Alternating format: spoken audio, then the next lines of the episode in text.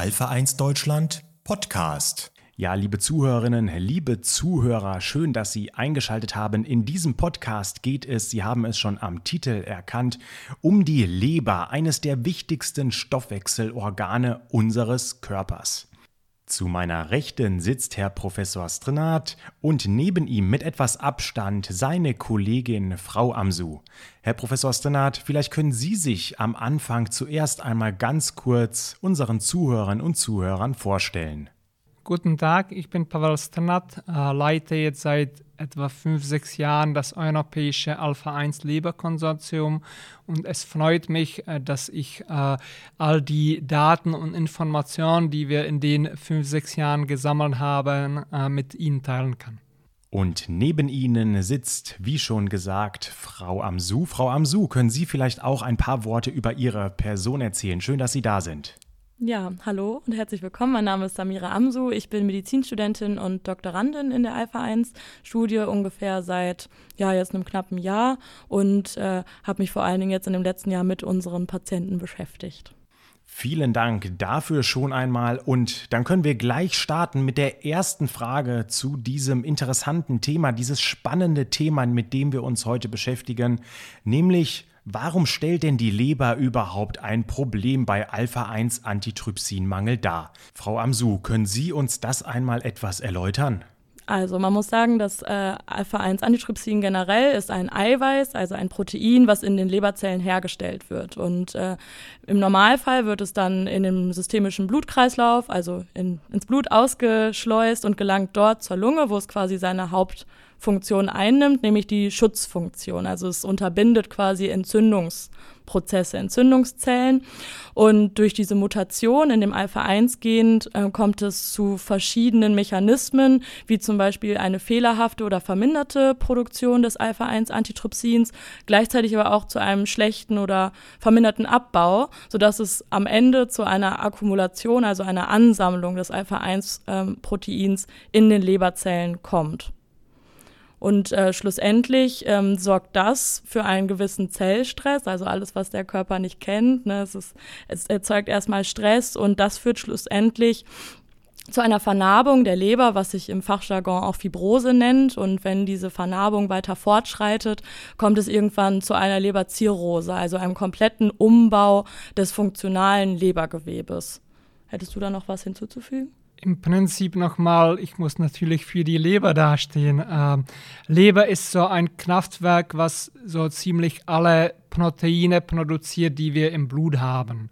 Und eins davon ist nämlich auch Alpha-1-Antitrypsin und diese Produktion halt kann durch angeborene äh, Defekte gestört werden. Und das ist letztendlich das Problem. Also wir können nur unseren äh, lungenärztlichen Kollegen immer wieder betonen, dass ja das Problem in der Leber, Leber äh, liegt und dass die sich einfach in der Peripherie äh, befinden und natürlich nur das Nachbeben versuchen irgendwie müssen zu korrigieren.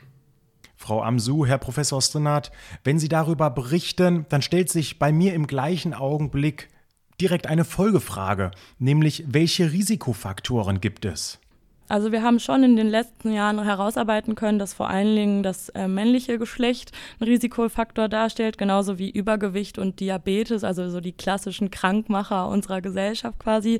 Äh, und dazu kommen natürlich vor allen Dingen der Konsum von Lebergiften in Anführungszeichen, sei es Alkohol, seien es bestimmte Medikamente. Also das muss man alles im Auge behalten. Wir tendieren dazu, die Alpha-1-Patienten alle als leberschwach zu bezeichnen. Die sind an sich nicht krank, sondern die sind schwach.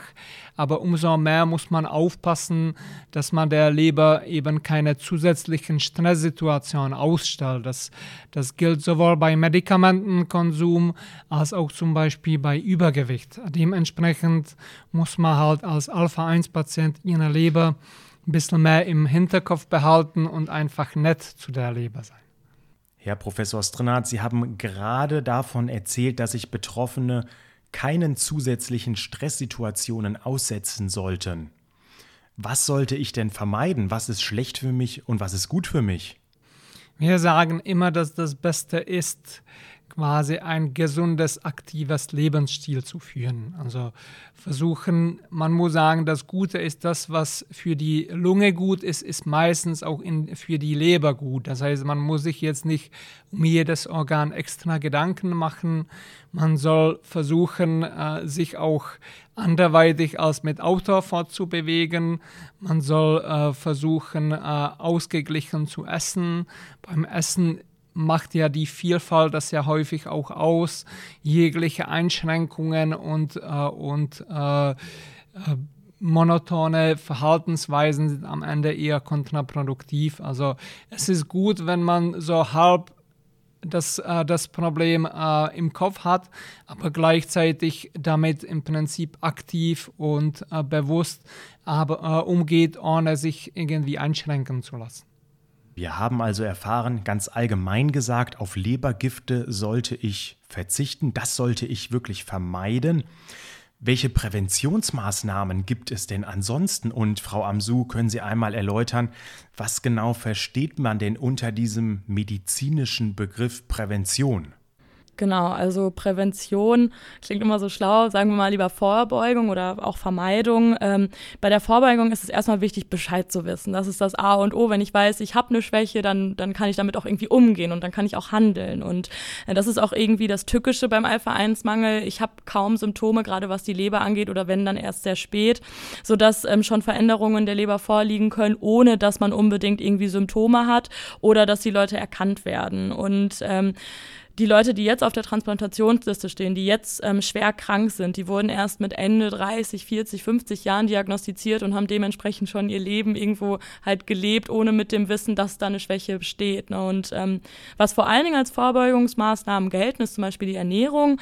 Ähm, wie gesagt, eine gesunde mediterrane Diät, wie man so sagt, ist sehr wichtig alles, was irgendwie den Muskelaufbau ähm, fördert, ist quasi die beste Ausgangslage. Wir sagen da zum Beispiel Mahlzeiten aus Getreide mit leicht verdaulichen Eiweißen. Das heißt zum Beispiel ein Butterbrot mit Käse. Das heißt alles, was irgendwie Milchprodukte enthält. Ne? Äh, die Nudelgerichte mit Käse. Da kann auch ein bisschen mehr Parmesan mal drauf. Da muss man natürlich wieder auf die Fette achten, aber es ist halt alles in Maßen und nicht in Massen. Es kommt dazu Eierpfannkuchen zum Beispiel, Bratlinge oder Kartoffelpfannkuchen. Kartoffeln, super Ernährungs- äh, Grundlage für Leberpatienten. Das muss man einfach sagen.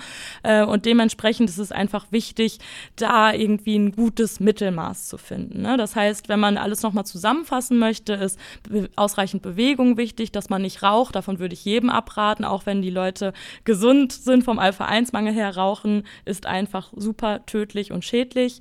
Alles in Maßen und nicht in Massen. Schutzimpfung wahrnehmen, gerade bei der Hepatitis. Hepatitis B kann man sich mittlerweile impfen lassen, auch Hepatitis USA zum Beispiel ähm, und regelmäßige Kontrolluntersuchungen wahrnehmen. Das muss nicht bei uns stattfinden das muss nicht beim Gastroenterologen sein. Das kann einmal jährlich beim Hausarzt sein, einmal das Leberprofil quasi messen und dann hat man alles quasi zusammen, um eine gute Grundlage zu haben zur Vorbeugung. Vorbeugung heißt in der Regel nichts anderes als seien Sie lieb zu Ihrer Leber und die wird es Ihnen danken. Ja, wenn ich jetzt zu den betroffenen Personen zähle, was raten Sie mir denn als Arzt bzw. als Ärztin, welche Therapiemöglichkeiten gibt es aktuell? Es gibt äh, aktuell keine zugelassenen äh, Therapieoptionen. Äh, es gibt die Lebertransplantation als quasi die Notbremse, wenn, äh, wenn die Leber nicht mehr kann.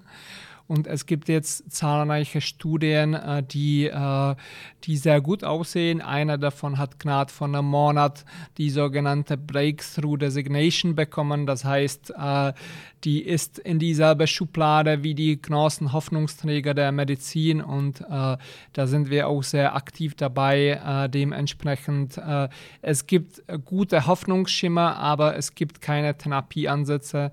Dementsprechend ist es wichtig, die Vorbeugung äh, zu machen und die Leber quasi so lange im Schuss äh, zu halten, bis die äh, Wissenschaft nachkommt und die Wissenschaft ist momentan eifrig dabei, sich an Alpha 1 zu konzentrieren. Frau Amsu, und hier in Aachen gibt es das größte Patientenregister von ganz Europa?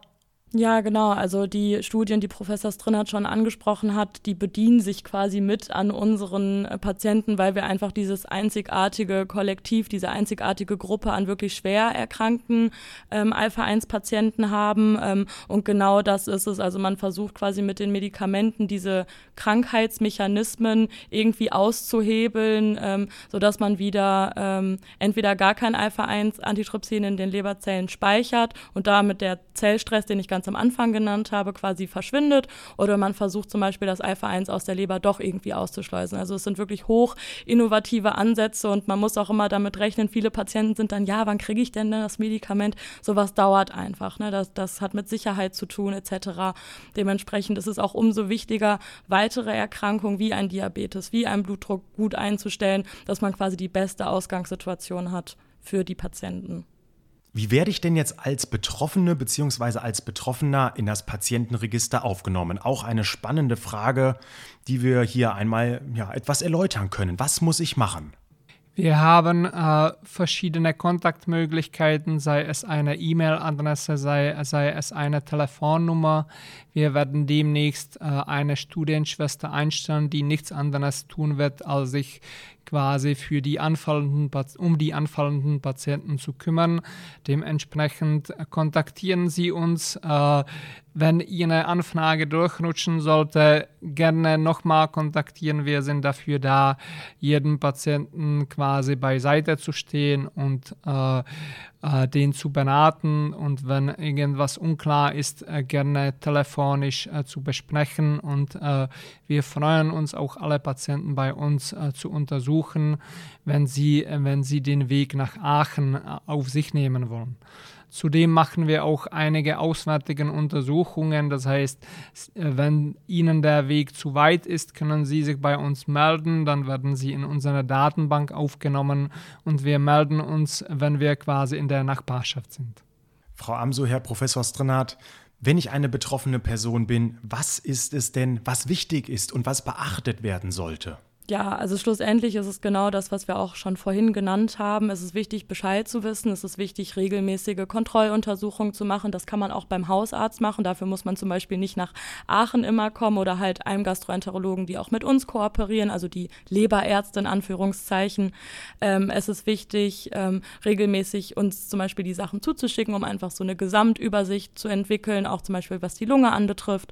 Äh, und dann ist auch weiter wichtig, Familienmitglieder zu untersuchen. Wie ist das Familienmitglied? Familiäre Risiko, gerade für Kinder, gerade für Geschwister etc. Und ähm, uns ist auch wichtig durch die Studie, das Bewusstsein bei niedergelassenen Kollegen oder auch Kollegen in anderen Kliniken zu fördern. Also das ist etwas, was die Behandlung der ähm, Krankheit extrem verlangsamt quasi und für viele Patienten großes Risiko darstellt. Und darum ist auch immer unser Appell an die Selbsthilfegruppen, an Betroffene, selbst wenn es nur die mit einem leichten Alpha-1-Antitrypsinmangel sind, ähm, ihre Ärzte anzusprechen und auch auf uns aufmerksam zu machen, damit man auch mit den Kollegen einen Austausch irgendwie antreten kann.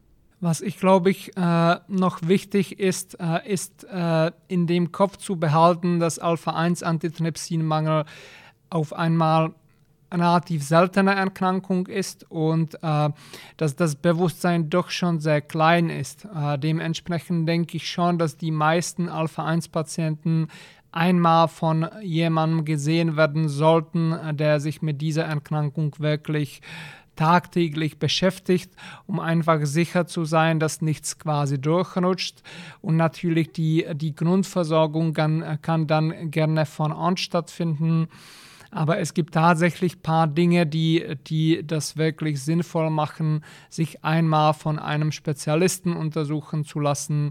Das einer der typischen Beispiele ist zum Beispiel das, dass viele Ärzte, die nicht viele Alpha-1-Patienten haben, zum Beispiel doch gewisse Hemmungen haben, zum Beispiel mit der Augmentationstherapie zu beginnen. Das heißt, auf jeden Fall einmal quasi von einem Spezialisten checken lassen, einen Spielplan aufstellen lassen und dieser Spielplan kann dann gerne, äh, gerne von dem Hausarzt oder von dem regionalen äh, Lungenspezialisten oder Gastroenterologen weiter umgesetzt werden.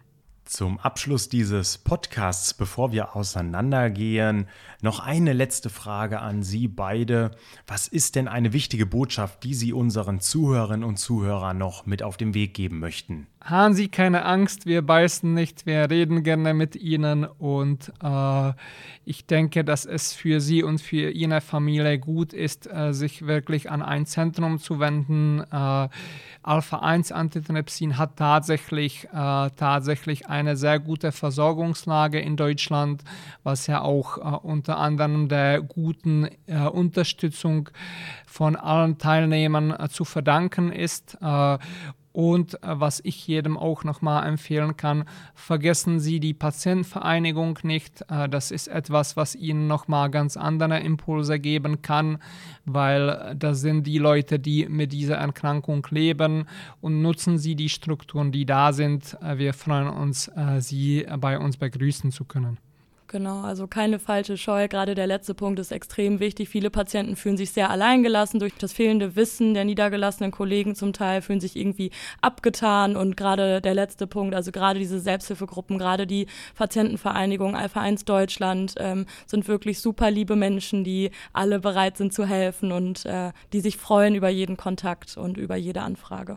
Und damit ein herzliches Dankeschön erst einmal an Sie, Frau Amsu, Herr Professor Strenat, dass Sie beide für dieses Gespräch, für diesen Podcast der Alpha 1 Mangel Podcast Serie zur Verfügung gestanden haben. Vielen Dank.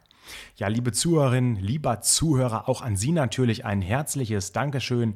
Wenn Sie möchten, dann abonnieren Sie den Podcast doch gerne auf Spotify, auf Apple Podcasts, auf Google Podcasts. Und mich würde es natürlich freuen, wenn Sie diesen Podcast interessant fanden und dann auch mit Bekannten, mit der Familie oder auch mit anderen Personen teilen, von denen Sie denken, dass dieser Podcast für diese Personen ganz interessant sein kann. Und damit verabschiede ich mich, wünsche Ihnen alles Gute und würde mich natürlich freuen, wenn wir uns bei einem nächsten Podcast wieder hören. Alles Gute Ihnen. Dankeschön. Vielen Dank.